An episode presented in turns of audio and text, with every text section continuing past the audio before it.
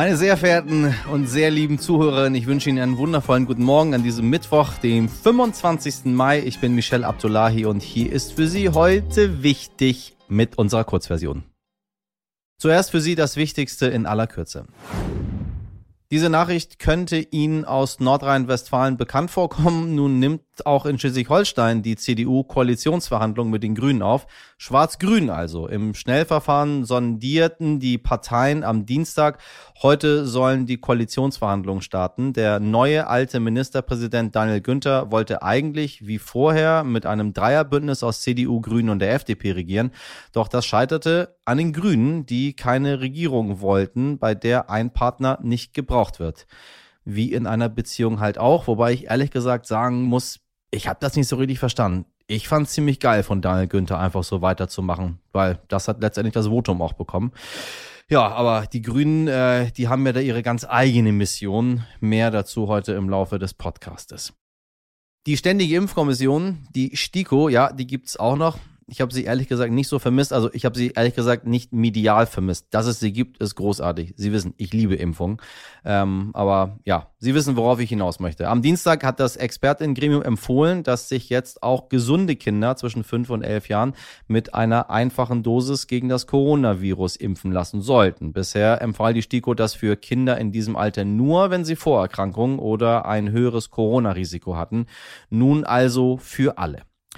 Die Menschenrechtsorganisation Amnesty International erfasst die weltweit vollzogenen Hinrichtungen und legte dazu gestern ihren Jahresbericht vor. Das Ergebnis 2021 gab es 579 Hinrichtungen in 18 Staaten. Das sind 20 Prozent mehr als im Vorjahr.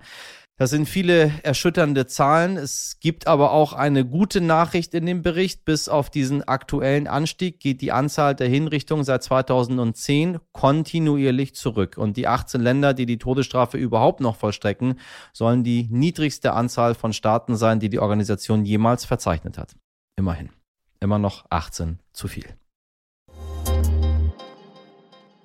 Am Montag hatte ich es versprochen und heute liefern wir. Erst gestern sagte Bundesgesundheitsminister Karl Lauterbach Folgendes zu den Affenpocken. Was wir mit den Affenpocken gerade erleben, ist nicht der Beginn einer neuen Pandemie, sondern wir haben es hier mit Ausbrüchen zu tun, die an bekannten Erreger betreffen und wo wir wissen, wie wir diesen Erreger bekämpfen können. Außerdem soll es 21 Tage Quarantäne für Infizierte geben. Das klingt lang und viele Menschen sind verunsichert. Deshalb hat sich mein Kollege, der Wissenschaftsredakteur Frank Ochmann, tief in die DNA des Affenpockenvirus eingegraben, sozusagen, und beantwortet alle Fragen für uns, die mir und vielleicht auch Ihnen auf der Seele brennen. Wobei, ehrlich gesagt, mir brennt gar keine Frage zu Affenpocken auf der Seele. Aber ich weiß, dass viele Menschen heutzutage sehr, sehr, sehr verunsichert sind, wenn solche Nachrichten durch die Medien geistern. Also deswegen, um Sie zu beruhigen. Frank, salopp gefragt, wo bitte kommen diese Affenpocken denn jetzt her?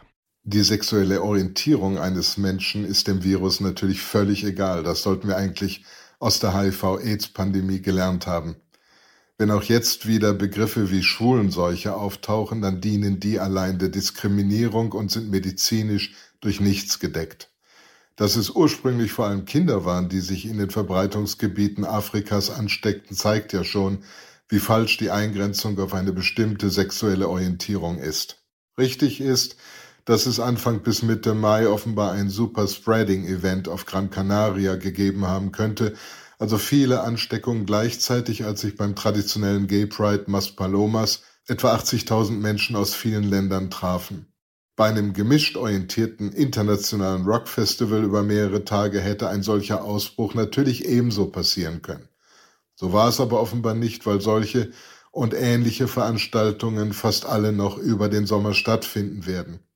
Und das zeigt ja noch einmal, welche Gefahr sich durch die Fixierung auf die Queer Community ergibt.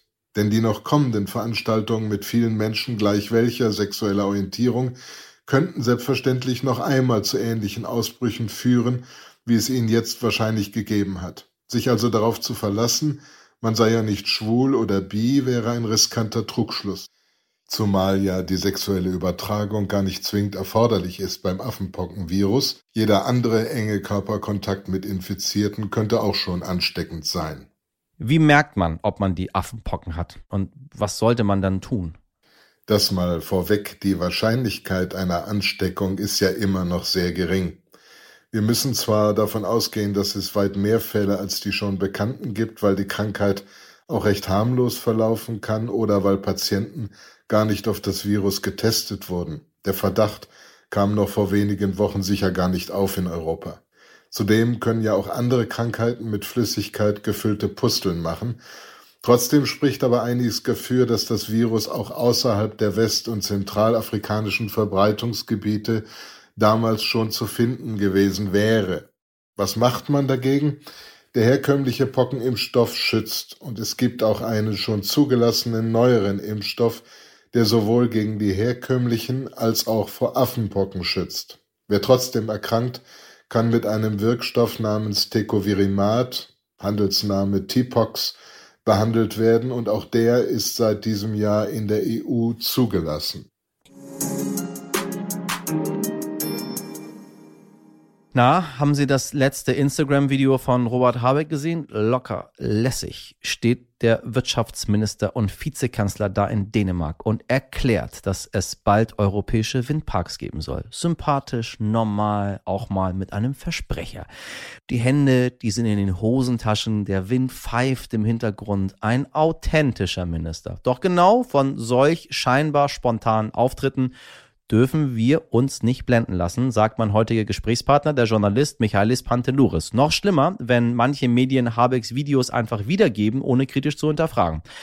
Verstehen Sie mich nicht falsch, wir wollen hier kein Grünbashing betreiben. Wir wollen auch nicht, dass alle Menschen wie Helmut Kohl wieder rumlaufen. Wir wollen aber sehr wohl kritisch hinterfragen, warum besonders Robert Habeck und Annalena Baerbock in so einem guten Licht dastehen. Was machen die beiden richtig und was sollten wir tun, um vor allem ihre Leistung als Ministerin zu bewerten? Ein spannendes Gespräch, wie ich finde. Und vielleicht äh, erwischen auch Sie sich dabei, wie Sie Minister Habeck in erster Linie nach Sympathie bewertet haben und weniger nach Leistung. Und das geht in der Politik gar nicht. Michaelis, ich grüße dich sehr. Einen schönen guten Morgen, hallo. Äh, du hast in einem viel beachteten Kommentar auf Übermedien geschrieben, Robert Habeck ist Gold, aber gute Kommunikation ist noch keine gute Politik. Ähm, wie meinst du das? Ich hatte gehofft, dass sich das selbst erklärt. Aber das, was ich meine, ist äh, Politik. Natürlich ist ein Teil von Politik ist Kommunikation, weil es geht ja um das Organisieren von Mehrheiten, aber es geht um das Organisieren von Mehrheiten für gute Ideen und gute Entscheidungen. Am Ende äh, besteht Politik aus Entscheidungen. Man hebt die Hand für oder gegen eine Regel, gegen ein Gesetz, gegen äh, etwas, was man da, was man da entscheidet. Auf dem Weg dahin ist Kommunikation wichtig, aber sie ist am Ende ja nicht das, was unser aller Leben bestimmt. Wenn äh, Parlamentarier ein, über ein Gesetz bestimmen, kommunizieren sie das hoffentlich gut, aber am Ende muss das Gesetz stimmen. Und dieser Kommentar entsteht ein bisschen aus der Sorge, dass wir gerade so eine Schlagseite haben, äh, wo wir dahin kommen, dass wir plötzlich Kommunikation mit Politik verwechseln. Tatsächlich. Total. Also es gibt ja inzwischen Kommentare, die, die sagen, wäre Habeck nicht der bessere Kanzler, der redet so gut. Richtig, ja. Und ja. das Reden alleine macht, glaube ich, noch keinen guten Kanzler oder Politiker. Da wird aber irgendwie relativ wenig drüber gesprochen. Ich bin sehr dankbar, dass du das Thema ähm, aufgreifst äh, und dich so intensiv damit beschäftigst. Wir wollen das hier ja auch auf die Tagesordnung packen, weil ich das auch so empfinde. Ich brauche gar nicht Politiker, die äh, eine super laufende Instagram-Seite haben und wissen, wie sie sich inszenieren und irgendwie zu jeder Zeit passend angezogen sind und ich weiß nicht, äh, so diese Skills drauf. Das, das können gerne Influencer machen äh, und, und andere Leute, aber Politiker sollen in erster Linie eine Sache machen, die sollen gute Politik machen. Hat Habecks Ministerium einfach ähm, eine besonders gute PR-Abteilung äh, oder liegt es auch daran, dass wir in Zeiten leben, in denen grüne Themen per se irgendwie positiv besetzt sind? Also ich äh, kann zu der PR-Abteilung vom Wirtschaftsministerium gar nicht so wahnsinnig viel sagen. Offensichtlich machen sie das nicht schlecht. Offensichtlich ist er besonders dafür geeignet. Das ist, äh, glaube ich, der richtige Mensch in der richtigen Zeit am richtigen Ort. Ich glaube, wir haben uns alle danach gesehnt, dass uns ein Politiker teilhaben lässt an seinen Entscheidungsfindungen, auch an seinen Zweifeln.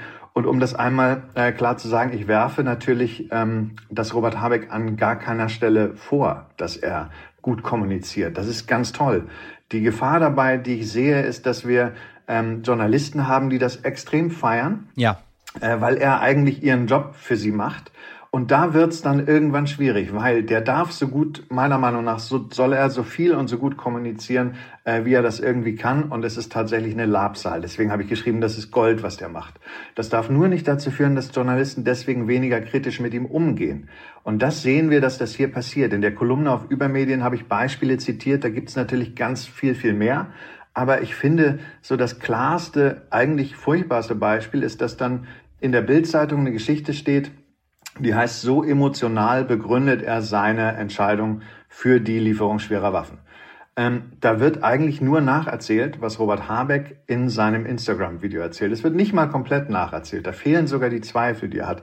Aber es wird nur nacherzählt, was er sagt. Ansonsten ist da keine journalistische Einordnung oder Leistung dabei. Und da wird's dann natürlich fatal. Dann machen Journalisten ihren Job nicht, weil die Einordnung äh, und die Kritik auch an dem, was gesagt wird, das ist natürlich eine fundamental journalistische Aufgabe. Ansonsten, äh, Politiker sollen nicht einfach senden können, was auch immer sie wollen. Deswegen, das ist der Grund, warum wir in Deutschland keinen Staatsfunk haben. Damit Politiker nicht unwidersprochen ihr Thema selber setzen, dazu sagen, was sie wollen und äh, ansonsten wird außer ihrer Meinung nichts gehört. Ich danke dir sehr für das Gespräch, Michaelis. Ich danke dir.